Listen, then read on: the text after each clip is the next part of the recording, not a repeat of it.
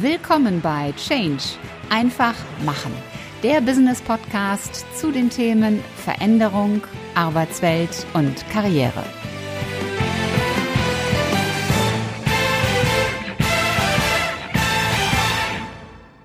Hallo, liebe Podcast-Community. Mein Name ist Ulrike Winzer und als Host des Podcasts Change einfach machen heiße ich dich herzlich willkommen zu einer neuen Folge. Heute habe ich wieder einen Interviewgast, beziehungsweise ich muss mich korrigieren. Heute gibt es eine Premiere. Ich habe nämlich heute zwei Interviewgäste. Ein Mann und eine Frau. Er ist vor allen Dingen in der Öffentlichkeit bekannt, weil er vor einigen Jahren sich sehr viel im Schwimmbecken aufgehalten hat und dort so einiges an Europameistertiteln, Weltmeistertiteln und olympisches Gold gewonnen hat und damit verbunden auch Weltrekorde eingestellt hat. Das ist, wie gesagt, schon einige Tage her und heute ist er gemeinsam mit seiner Frau Inhaber der sehr erfolgreichen Management-Beratungsgesellschaft Groß und Sie. Gemeinsam haben sie nun ihr erstes gemeinsames Buch geschrieben und gemeinsam sind sie auch heute hier in meinem Podcast, worüber ich mich riesig freue. Herzlich willkommen, Dr. Michael Groß und Ilona Groß. Hallo. Hallo, schönen guten Tag. Ja, ich habe ja schon so ein bisschen was über Sie beide erzählt. Ähm, nichtsdestotrotz bitte ich meine Gäste am Anfang immer, erzählt doch etwas über euch. Wer seid ihr? Und da wir heute diese Premiere haben mit zwei Gästen, wäre meine Bitte, da Sie beide sich ja auch sehr, sehr gut kennen, stellen Sie sich doch einmal gegenseitig vor. Mhm. Ja, also erstmal vielen Dank. Dann fange ich einfach mal an. Ladies first. Das heißt, in diesem Fall fange ich ja an, weil die Lady als erstes kommt. Ähm, also erstmal vielen Dank auch für die Einladung. Toll, tolles Format, spannend. Ja, meine Frau äh, ist schlicht und ergreifend für jede Woche schon gut. Also jeder Tag kann anders sein und deswegen haben wir uns auch seit 34 Jahren so lieb und arbeiten auch zusammen, weil da kommt immer wieder Inspiration, gerade durch die unterschiedlichen Blickwinkel. Das ist ja das Entscheidende, finde ich jetzt. Also nicht nur Gegensätze ziehen sich an, sondern auch diese unterschiedlichen Blickwinkel ähm, befruchten das Ganze. Mhm. Du bist fertig schon? Ja. Okay, gut. ähm, ja, also ich muss da hinzufügen, wir sind, äh, glaube ich, haben wir es gut getroffen. Wir können viel miteinander immer noch lachen. Wir haben uns immer noch viel zu erzählen.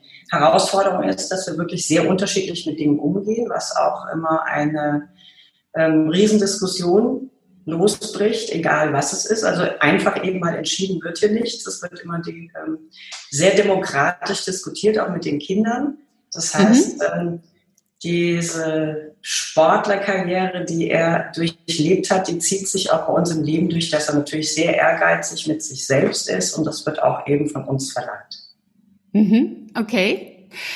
Da ist schon ein guter Übergang. Ähm, Herr Groß, die meisten unserer Zuhörer und Zuschauer kennen Sie, vermute ich jetzt mal, ähm, aus dem Schwimmbad und aufgrund Ihrer zahlreichen Erfolge, die, die Sie eingefahren haben. Sie haben aber auch immer gesagt, dass der Sport Ihr Hobby ist in dem neuen Buch von Ihnen beiden, und da gehen wir später noch ein bisschen detaillierter drauf ein, da gibt es auch ein Kapitel über Motivation. Was war für Sie so dieser motivierende Faktor, die, die Driving Force, die Sie immer ins Schwimmbecken gebracht hat, damit überhaupt diese Erfolge möglich waren? Das Entscheidende war, dass ich immer noch etwas Neues erfahren konnte. Also die komischste Frage ähm, ist ja häufig, ist das mit Kachelzählen gewesen? Das war halt niemals der Fall. Es war wirklich immer so, dass jeden Tag im Training irgendwie etwas Neues entdeckt werden konnte. Also das war nicht immer so, ganz klar, aber es war die Möglichkeit. Und ich habe dann auch aufgehört, nach ungefähr 40.000 Kilometern hin und her schwimmen, als ich eben nichts mehr Neues erfahren konnte. Das mhm. mit dem Erreichen spielt nicht so sehr die große Rolle, sondern das Erfahren. Und das sieht man auch bei vielen anderen Sportlern oder auch anderen Menschen in anderen Lebensumfeldern, dass die aufhören, wenn irgendwie da kein Kitzel mehr da ist, was könnte noch Neues passieren. Das hat mit erfolgreich sein und mit der Leistung als solche gar nichts zu tun. Und das war dann wirklich so der tägliche Ansporn. Auch die mhm. Partner spielen eine große Rolle, in diesem Fall Trainingspartner. Bis heute super Kontakt wegen den gemeinsamen Erlebnissen. Und die anderen sind nie Olympiasieger beispielsweise geworden teilen aber die gleichen Erlebnisse. Mhm. ist dieses ähm, immer wieder was Neues erleben. Kann ich das übersetzen in die Businesswelt, äh, dass wir einfach mit, mit offeneren Augen vielleicht auch unsere Arbeit ausführen sollten, weil im Grunde ja auch viele kleine Dinge immer wieder was Neues sind. Denn ich sag mal, für einen Außenstehenden, äh, wenn der hört Schwimmen, das hört sich, wie Sie das eben sagten, so nach Kachelzählen an und eben nicht immer wieder was Neues, sondern nach monoton dem Gleichen, so, so wie der Buchhalter monoton seine Arbeit macht. Ist es dann eher so, äh, in den kleinen, feinen Dingen immer wieder das Neue zu entdecken? Exakt. 90 ähm, Prozent dessen, was wir tun, wiederholt sich ja. Mhm. Muss aber nicht immer das Gleiche sein. Ich gebe mal ein Beispiel, was ich jetzt mache in meinen alltäglichen Routinen. Ich bekomme so im Schnitt pro Tag 200 E-Mails. Wow. Ja, verschiedenste Quellen. Und jede E-Mail, wenn ich die beantworte, ich überlege mir immer, beantworte ich die jetzt oder rufe ich vielleicht auch an oder lasse ich das einfach liegen.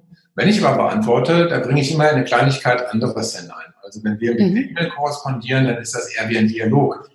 Und das versuche ich dann durch äh, schönen Tag noch oder sonnige Grüße und irgendwie etwas, eine kleine Persönlichkeit äh, von mir da reinzubringen. Und das mhm. macht die Routinen, in denen wir nun mal uns befinden, da kommen wir auch nicht raus, ähm, dann auch spannender, interessanter. Ja. Und der Gegenüber ist manchmal so, die bringen dann auch was zurück, das ist mir erst gerade gestern wieder passiert. Die bringen dann wieder was zurück, weil sie sich dann auf dieses Dialogspiel einlassen und nicht nur schematisch quasi was runterhauen. Ja. Und das ist, kann jeder machen. Also in jedem Job ist es möglich, in den Routinen Varianten einzubringen, schauen, was dann passiert, was sich weiterentwickelt. Und das macht die ganze Sache spannend. Ja, absolut. Sie haben ja nach zehn Jahren haben Sie ja ganz konsequent äh, Ihre Schwimmkarriere beendet, mhm. ähm, und zwar mit dem Abschluss Ihres Studiums. Ab wann war Ihnen das so klar, dass da so der Cut sein würde? Äh, dass ich die Schulkarriere beende, war schon zwei Jahre vorher klar. Wir beiden waren ja beispielsweise schon zusammen. Und äh, da war es dann beispielsweise auch so das Thema, wie verdient man eigentlich sein Geld in Zukunft? Eine mhm. ganz banale Fragestellung, weil weder heute noch früher ist ja äh, in den olympischen Sportarten es möglich, seinen Lebensabend zu gestalten ähm, in der Schwimmkarriere.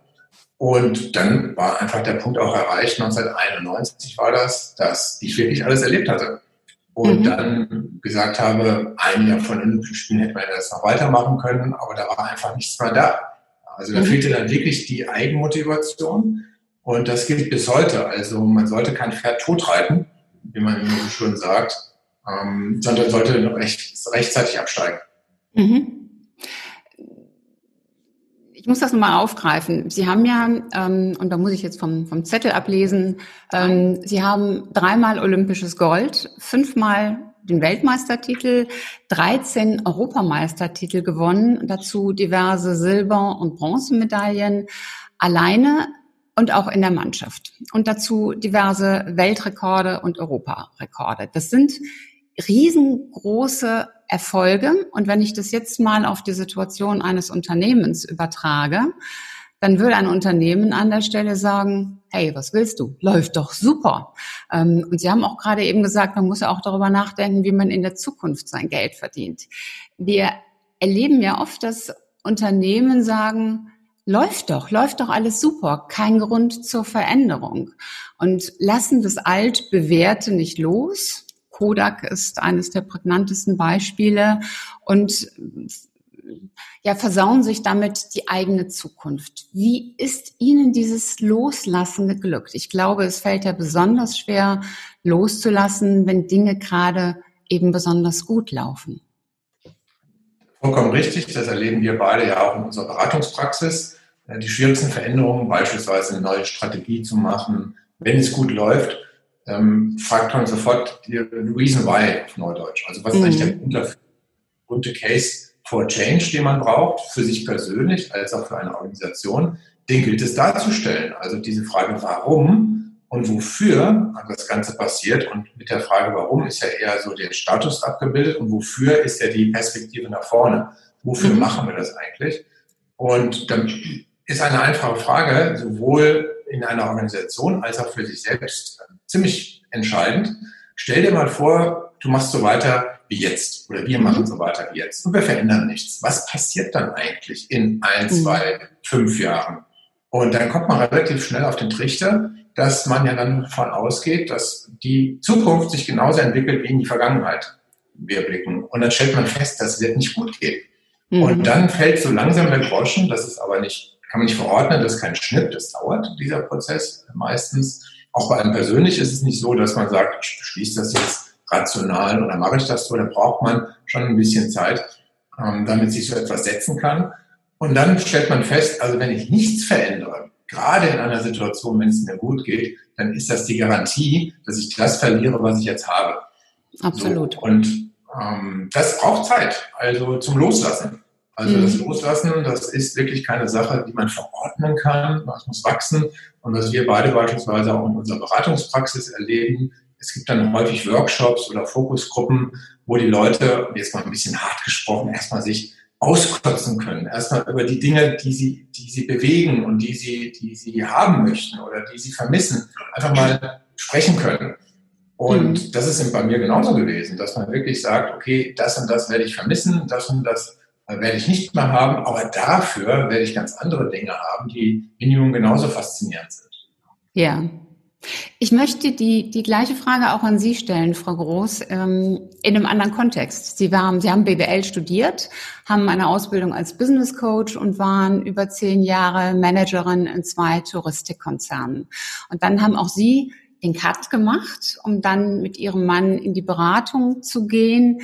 Das bedeutete ja auch Loslassen von einer großen Konzernstruktur.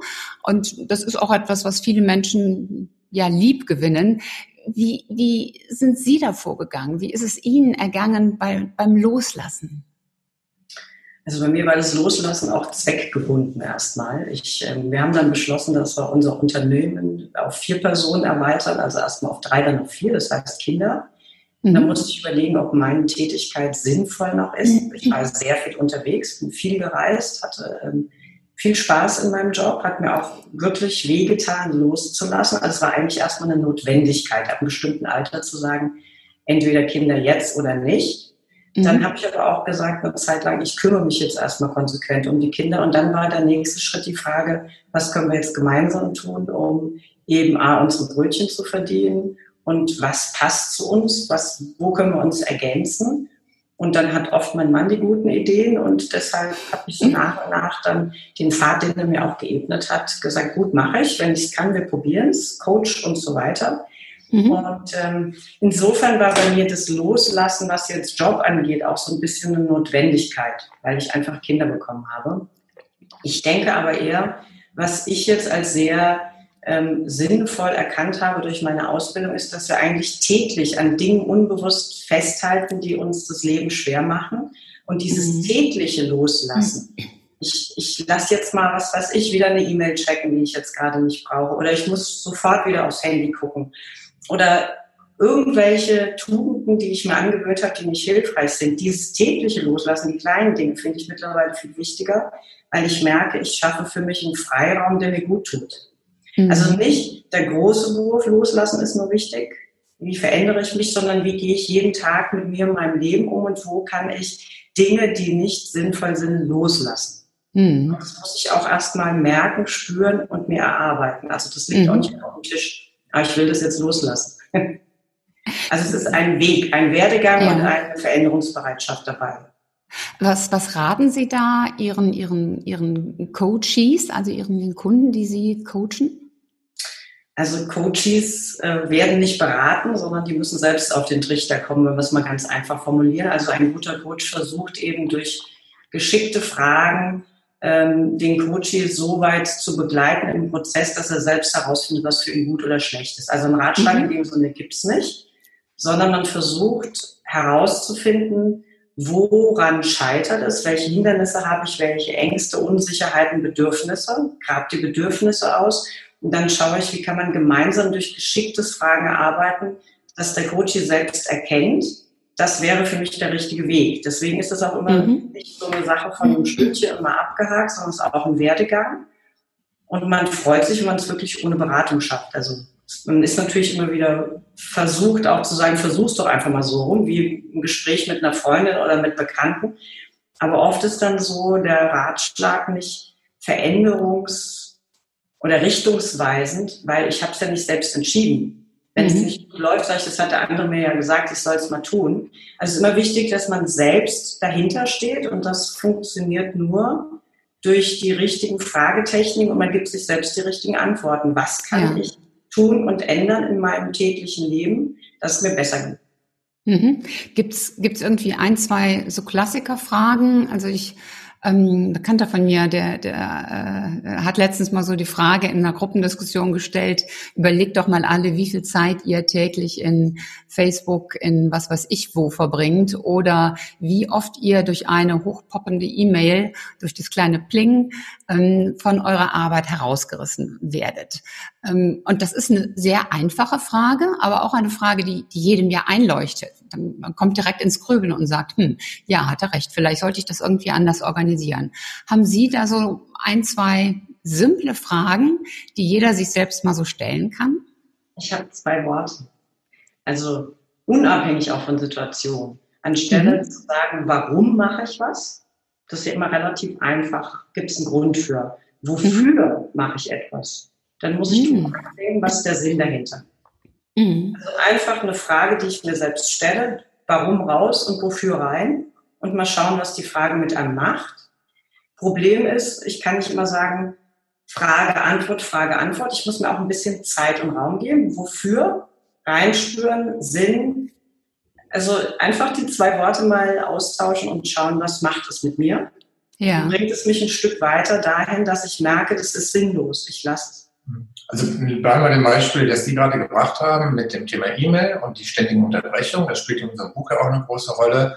Und die Frage ist, okay, ich google, wofür ändere ich mein Verhalten? Was mache ich mit der Zeit? Wir sagen ja auch in unserem Buch, ein ganzes Kapitel haben wir der sogenannten Freiplanung äh, mhm. gewidmet. Also was heißt Freiplanung? Und zwar Zeit frei zu planen. Beispielsweise, indem man weniger ähm, einfach sinnfrei mit dem Handy herumwurschtelt, das sieht man immer ganz schön, beispielsweise im Bahnhof, im Wartebereich. Alle Leute gucken auf ihr Telefon, ob was passiert ist. Meistens passiert nichts, anstatt einfach mal andere Menschen zu beobachten, auf sich selber sich zu konzentrieren. Also die Frage, wofür beispielsweise ich die frei genutzte Zeit ähm, mhm. dann einsetze, das kann man auch nicht planen. Deswegen das Freiplanen heißt, einfach mal Zeit für nichts zu haben, damit etwas mhm. entstehen kann, weil wir vergessen, dass wir Menschen nämlich das, was zwischen zwei Ohren befindet. Unser Gehirn braucht einfach freie Zeit, um mhm. sich zu rekombinieren. Das ist alles nachgewiesen wissenschaftlich.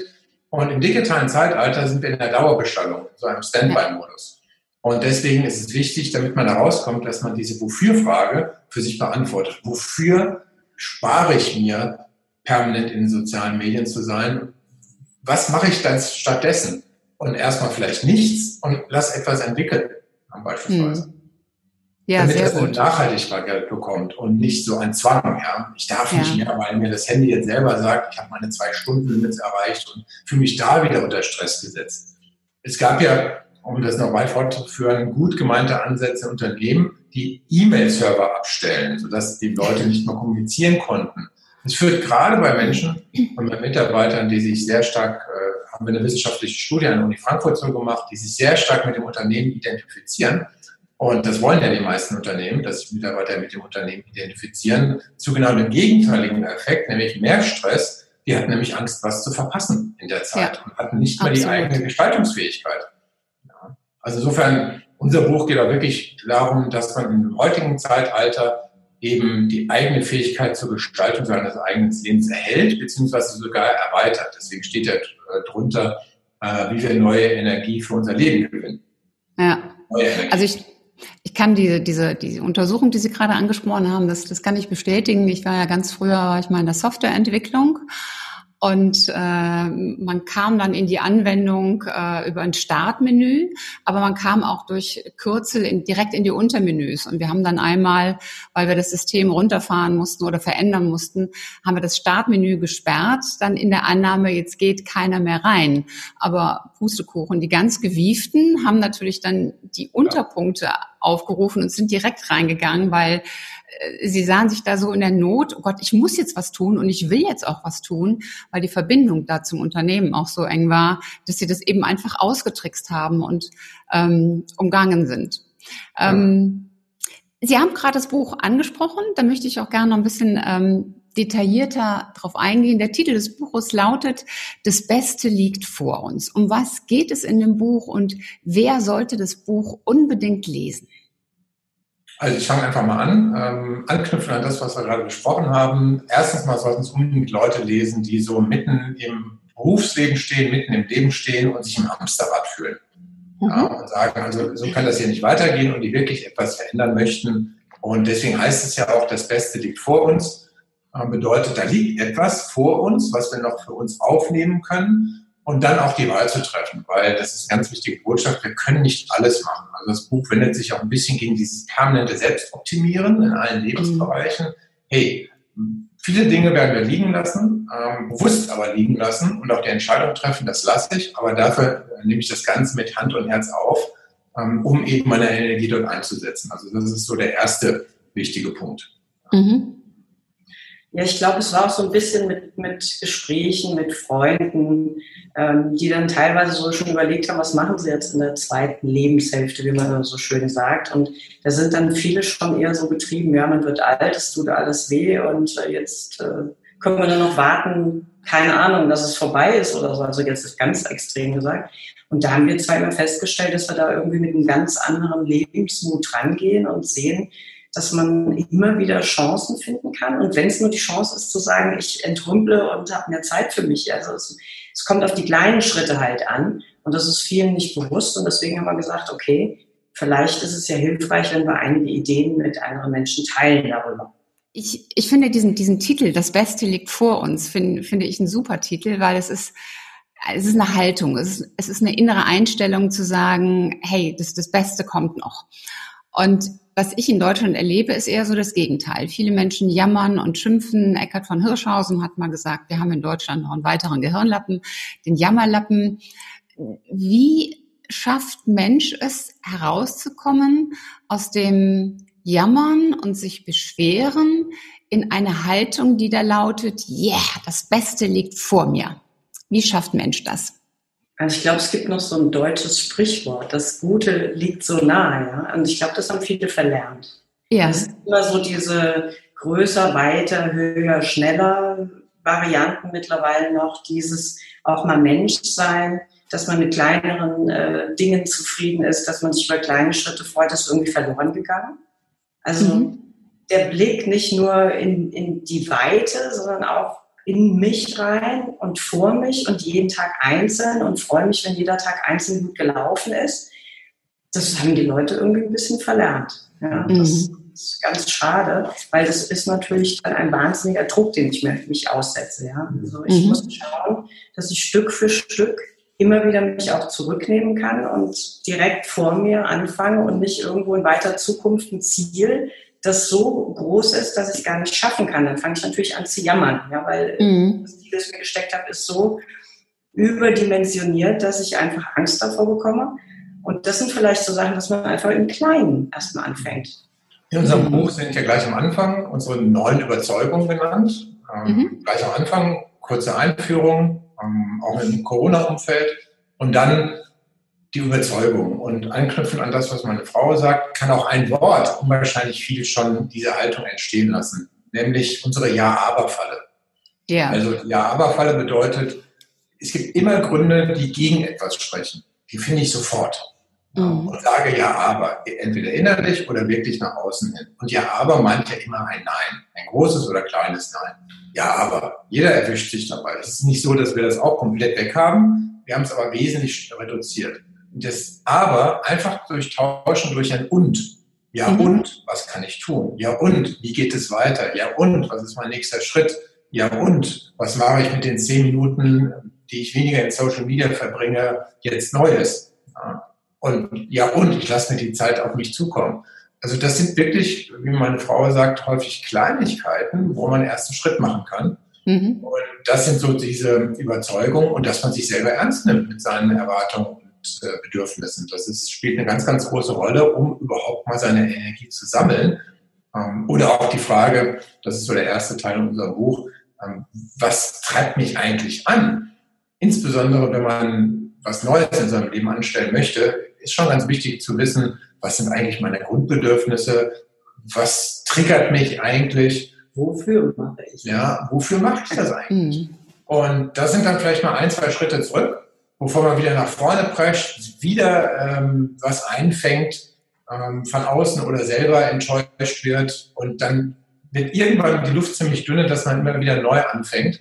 Und das macht keinen Sinn. Also mhm. immer ein, zwei Schritte nach vorne machen, vielleicht nach hinten machen, um ein bisschen so ja, auszuprobieren und auch wieder was sein zu lassen. Ja. Also das Beste mhm. liegt vor uns, bedeutet auch, ich greife was auf, was vor mir liegt. Aber um rauszufinden, was das Beste ist, muss ich halt ein bisschen auch probieren und testen. Und auch nicht enttäuscht sein, wenn, das gehört dazu, wenn das eine oder andere halt nicht funktioniert. Ja, also und ich muss vor allen Dingen zugreifen. Was, was wir häufig beiden, wir was ausprobieren im Kleinen ähm, und dann auch manchmal sagen, das hätte jetzt nicht sein müssen. Es war aber wert, es zu tun, weil wir wussten das vorher noch nicht. Mhm. Also ich denke mal, es ist wirklich schön, wenn man das hört sich ein bisschen so herzlos an, wenn man seine Bedürfnisse kennt. Man hat ja gern Wünsche. Ja? Und Wünsche ufern natürlich aus, weil ich habe da überhaupt keine Rahmenbedingungen für, sondern ein Wunsch ist halt einfach mal da. Wenn ich aber ein Bedürfnis klarer rausarbeite und sage, was brauche ich eigentlich? Ja, ich brauche Transparenz, ich brauche Sicherheit, ich brauche Disziplin, was auch immer ich brauche und dann sich die Antwort geben und das versucht umzusetzen, ist der Wunsch denn überhaupt konform mit meinen Bedürfnissen? Oder wie grenze ich den Wunsch ein und lasse ihn zum Bedürfnis werden? Das sind dann solche Coaching-Anliegen. Ja. Dann wird es auch einfacher, weil der Weg klarer wird. Wünsche sind so ein bisschen diffus, ne? Also mm, genau. ich will abnehmen, ist ein Wunsch. Aber wie gehe ich damit um? Was ist mein Bedürfnis? Ich möchte gerne das Kleid, das im Schrank hängt, das ich schon drei Jahre nicht mehr anhatte, anziehen und zwar in vier Wochen.